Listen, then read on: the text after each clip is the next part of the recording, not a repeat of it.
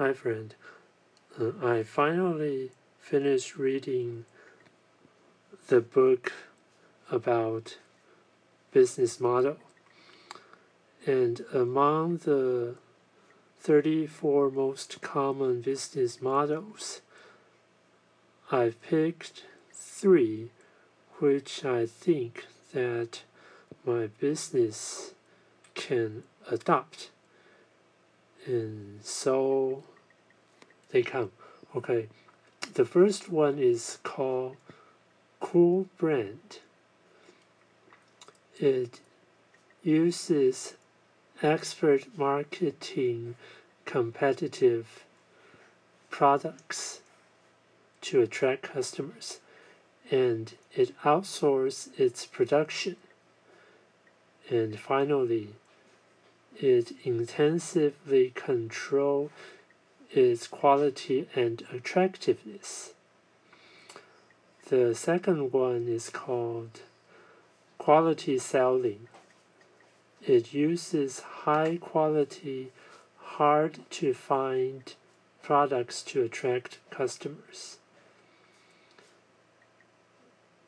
And it uses top of niche customers to establish and manage unique and high quality supply chain. And moreover, it provides excellent service and shopping convenience. The third one is called uh, Trust Service Leadership. It uses uh, the pursuit of excellence of reputation to attract uh, well here are all kinds of people well it mentions employees and investors and it manages providing excellent service and maintain the talent. And the third one is about the operations, something like you get paid first and then uh, spend and invest in the profit of flow.